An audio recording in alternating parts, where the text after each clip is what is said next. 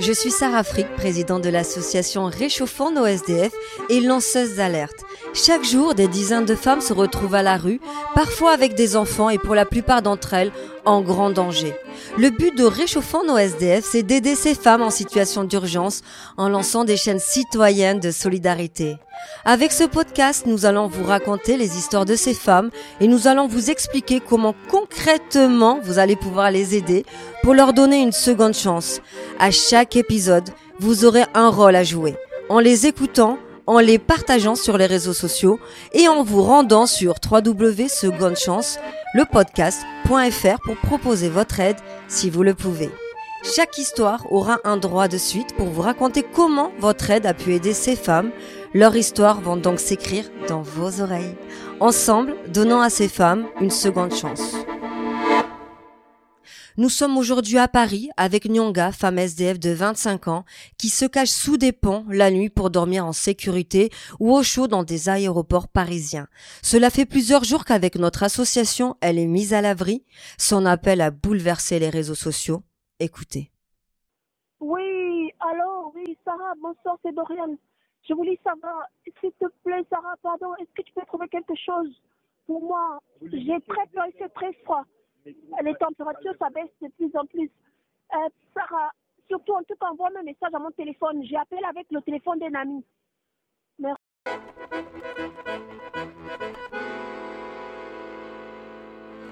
Nyonga, merci de nous recevoir. Merci énormément de te confier à nous, à notre chaîne Solidarité. Nyonga, tu es qui en fait? C'est quoi ton histoire? Tu m'as dit que tu Ah. étais orpheline et que tu Oui. avais des rêves. Raconte-nous. Je suis une jeune fille originaire du Tchad et j'ai pas grandi avec mes parents. Je les ai vus très peu de fois enfants. J'ai grandi avec des tantes et un peu quelques membres éloignés de la famille que je voyais de temps en temps. Et c'est très, très traumatisant parce que je n'ai pas vraiment une image, euh, je n'ai pas grandi dans une famille normale, mais plutôt avec euh, euh, plusieurs personnes qui essayaient de m'apporter un peu de leur euh, attention, leur chaleur, mais c'était peut-être pas. Et donc tu as pas mal souffert quand tu étais enfant, c'est ça? Ah oui, j'ai beaucoup souffert et je ne voudrais pas que d'autres enfants souffrent ou je voudrais avoir une vie différente et pouvoir aider d'autres personnes qui souffrent.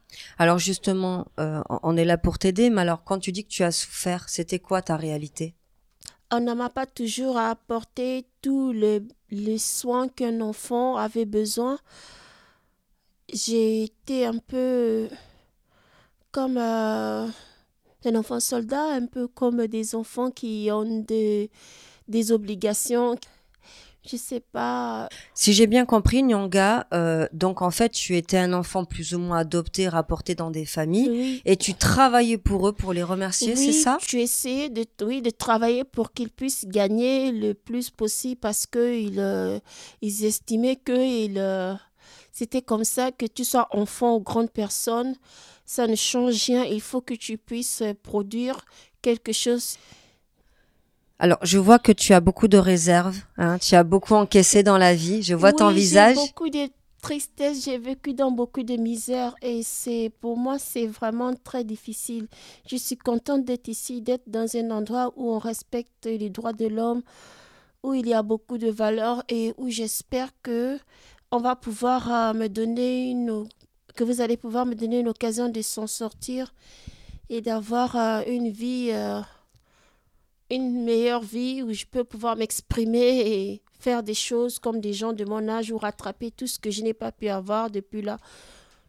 Tu peux compter sur nous. Alors j'ai une autre question au Tchad. Oui. Tu avais faim, tu avais froid, tu avais peur, c'était quoi? N'aie pas peur de me Ah, confier ta C'était le vie. désespoir, c'était li- li- il y avait l'isolement, il y avait la, les- les- la dictature politique, il y avait la pauvreté, il y avait la- les, les guerres de religion, les guerres ethniques, il y avait beaucoup de problèmes de...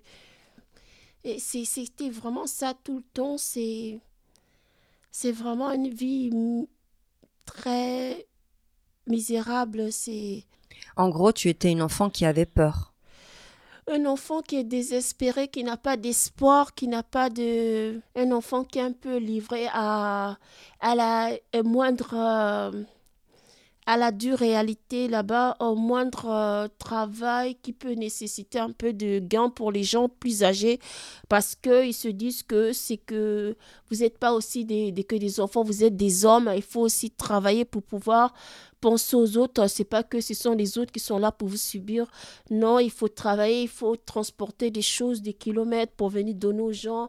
Il faut aller très tôt le matin, aller à des endroits, aller récupérer ça, c'est vraiment très, très, c'est très douloureux, c'est très sombre, c'est très triste, c'est vraiment. Et justement, comment es-tu arrivée en France? Pourquoi t'es partie? Parce que je devais venir retrouver des, des sœurs et que des sœurs que j'ai même pas vues longtemps, que j'ai aperçues quelques fois et qui travaillaient un peu partout dans la France et là, ça devient dur. Qu'est-ce qui s'est passé? Bah, en fait, j'ai même vécu avec des soeurs. Je me suis retrouvée dans la rue facilement. J'ai compris que la personne ne pouvait pas m'aider et que elle n'était pas exactement comme on le disait, que c'était juste une personne qui pouvait un peu, elle pouvait juste t'accueillir ou bien te voir quelque temps, mais elle pouvait pas t'aider ou te promettre tout ce que toi tu t'imaginais. C'est un peu très. Alors, si je comprends bien, tu es une enfant qui n'a pas grandi comme une enfant et à qui on a fait des promesses finalement qui n'ont jamais été tenu. Non, on a, qui on n'a jamais laissé le moindre espoir, à qui on n'a jamais laissé l'occasion de s'exprimer ou d'avoir accès à des choses que d'autres enfants ont ou que eux ils s'imaginent qu'ils auront forcément comme les autres. Bah oui, j'ai toujours vécu dans la violence, dans la terreur depuis l'enfant. Moi, pour moi, c'est pas quelque chose qui est quelque chose de. En fait, euh, les gens, ils ont pas tout ce que on s'imagine et le peu de choses qu'ils ont, ils sont très très méchants. Ils aiment pas les autres ethnies, ils aiment que les gens qui sont très proches d'eux. Pour moi, c'est très triste parce que je, je, pense que je suis quand même une personne qui a beaucoup de courage. Pour moi, je crois beaucoup aux gens qui peuvent, euh, qui sont bien, qui travaillent, qui peuvent, euh, qui peuvent, qui doivent changer, qui doivent aller de l'avant, essayer de faire des bonnes choses, même si que ça n'a jamais été l'univers dans lequel j'ai grandi enfant. C'était pauvre, c'était très misérable, les gens étaient malades tout le temps. Les rares membres de ma famille que j'ai vus étaient tous très malades. Pour moi, c'est vraiment une vie très difficile que j'ai toujours subie depuis mon enfance.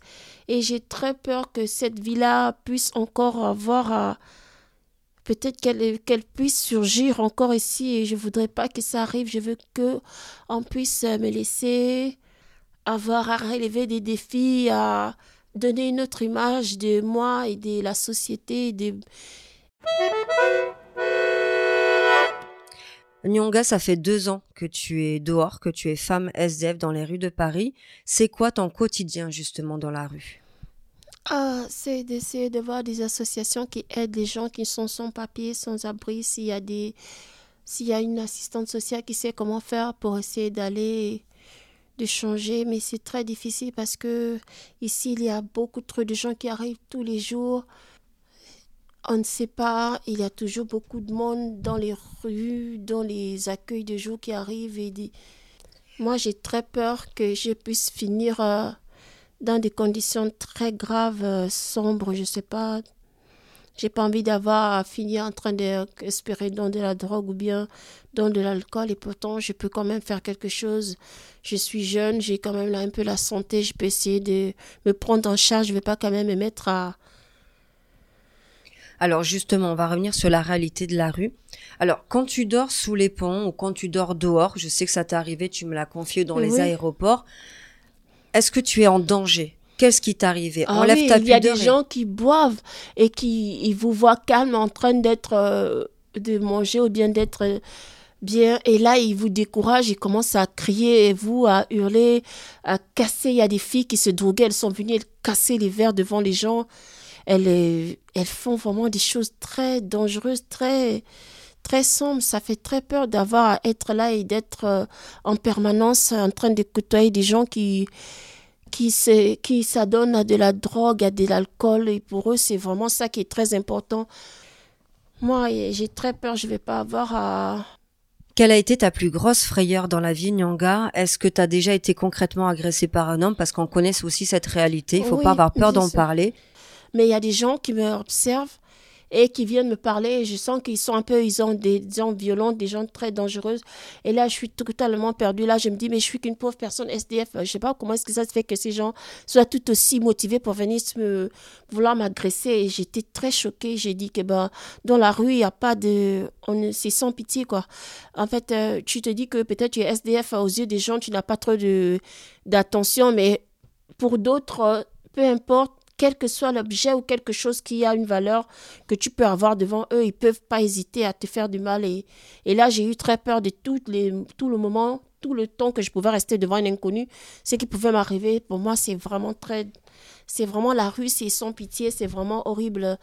Mais je je sais pas, je, je, pense que dans la rue, tout est dangereux. Hein. Peut-être d'apparence, au début, ça peut pas être, mais c'est dangereux.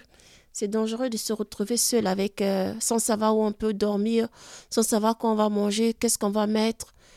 D'être euh, aussi perdu, c'est pour moi c'est c'est vraiment invivable. C'est pas, je veux pas que tout ce qui s'est déjà passé là-bas en Afrique, ça puisse revenir ici. C'est quand même trop injuste. Il faut quand même que je puisse me battre, que je puisse avoir une autre valeur. C'est pas de croupir dans le dans le cauchemar, dans l'enfer comme ça que c'est alors justement, quand tu dormais dans la rue, comment tu trouvais des astuces pour te cacher? J'imagine que tu essayais quand même de te cacher. Moi, je reste beaucoup dans la rue où je vois les gens.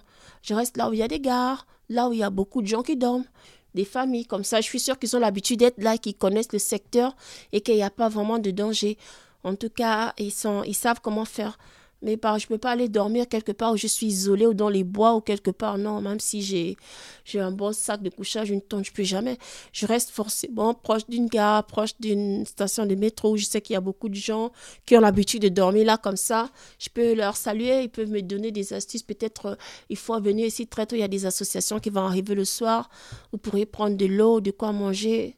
Il y a une réalité aussi en ce moment, c'est que les services sociaux sont complètement débordés, ils font ce qu'ils peuvent avec leurs moyens.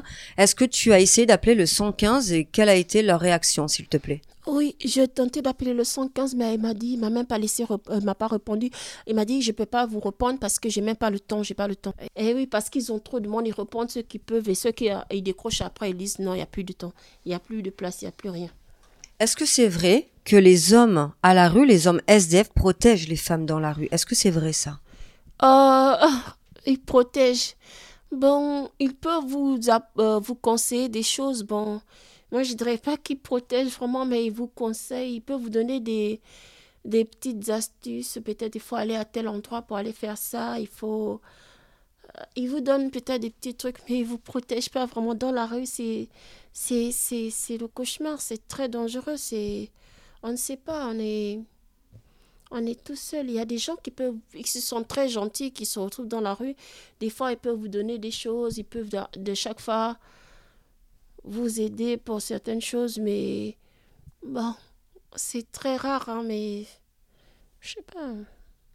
En tant que petite fille, tu n'as jamais, si j'ai bien compris, fêté Noël avec une famille et aujourd'hui, tu es mm. encore toute seule pour ce ah Noël qui arrive. Ça, c'est très triste. Hein, ça fait, on voudrait pas penser à ce genre de choses. Ça, moi, j'ai des souvenirs très, très tristes, très traumatisants de mon enfance. Ça, je ne peux pas, je peux pas en parler. D'être ici à Noël comme ça, on voudrait être avec un endroit, avec des gens qui ont l'habitude de fêter Noël avec des gens, enfants, de tout, tout le monde, avec des familles. On voudrait être bien en compagnie des gens avec des bonnes paroles, un endroit chaleureux, avec un bon repas et des bons cadeaux et des... C'est ça. Pour moi, je ne veux pas penser, et je sais que c'est Noël, mais je préfère même pas avoir à être curieuse. si quelqu'un peut m'aider à passer un bon Noël, je serais très contente. C'est ce que je veux. Je ne sais pas s'il y a quelqu'un qui est aussi gentil, mais j'espère qu'il y en a quelqu'un qui va m'entendre. Est-ce que tu aurais un message à faire passer à notre public, à nos auditeurs? Ah oui, euh, moi je suis une fille qui aime, euh, qui aime euh, comme les autres filles, des choses de, de son monde. Si vous, avez des idées pour moi, peut-être pour m'aider à être beaucoup plus propre, beaucoup plus, peut-être vous pouvez me, me faire des dons, je sais pas, m'envoyer des choses que vous, que vous avez, peut-être que vous jugez que c'est nécessaire. vous pouvez m'envoyer. Peut-être je vais passer un bon Noël, un bon réveillon. On ne sait jamais. Peut-être quelqu'un va m'entendre, peut-être quelqu'un a en permanence des choses comme ça, des filles ou bien des choses qu'une fille a besoin pourra me ou m'apporter des du réconfort. Peut-être il a peut-être un message à me passer, quelque chose pour me encourager à aller de l'avant ou des astuces pour m'aider à trouver un, bon job ou comment faire pour euh, garder un bon job pour pouvoir être bien, je sais pas. Merci de t'être confié à nous. Maintenant, c'est à vous de jouer. Vous connaissez peut-être une entreprise qui cherche dans la beauté une employée, dans la restauration, dans l'aide à la personne, dans la garde d'enfants. Vous êtes peut-être une famille, vous avez envie d'accueillir une personne pour fêter Noël, vous avez envie de lui envoyer des messages de soutien ou quelques cadeaux, des dons pour prolonger le séjour et la mise à l'abri de Nyanga à l'hôtel, qu'elle passe Noël euh, tout simplement au chaud. N'hésitez surtout pas à venir sur notre site www.secondchancelepodcast.fr. Il y a un formulaire qui vous permettra de nous envoyer vos propositions et on n'hésitera surtout pas à les transmettre et n'hésitez pas aussi au niveau des dons. On fera le nécessaire pour prolonger la mise à l'abri. Merci à tous pour votre écoute, pour votre générosité. Je voulais aussi remercier la société Axtom qui a participé à cet épisode. C'est un collectif d'entrepreneurs intervenant dans les métiers de la promotion et de l'investissement immobilier, de la construction et du conseil en développement économique auprès des entreprises et des collectivités qui nous soutient dans la production de cet épisode. On va très vite reprendre des nouvelles de notre protégé Nyanga et on vous dit à très vite pour un nouvel épisode.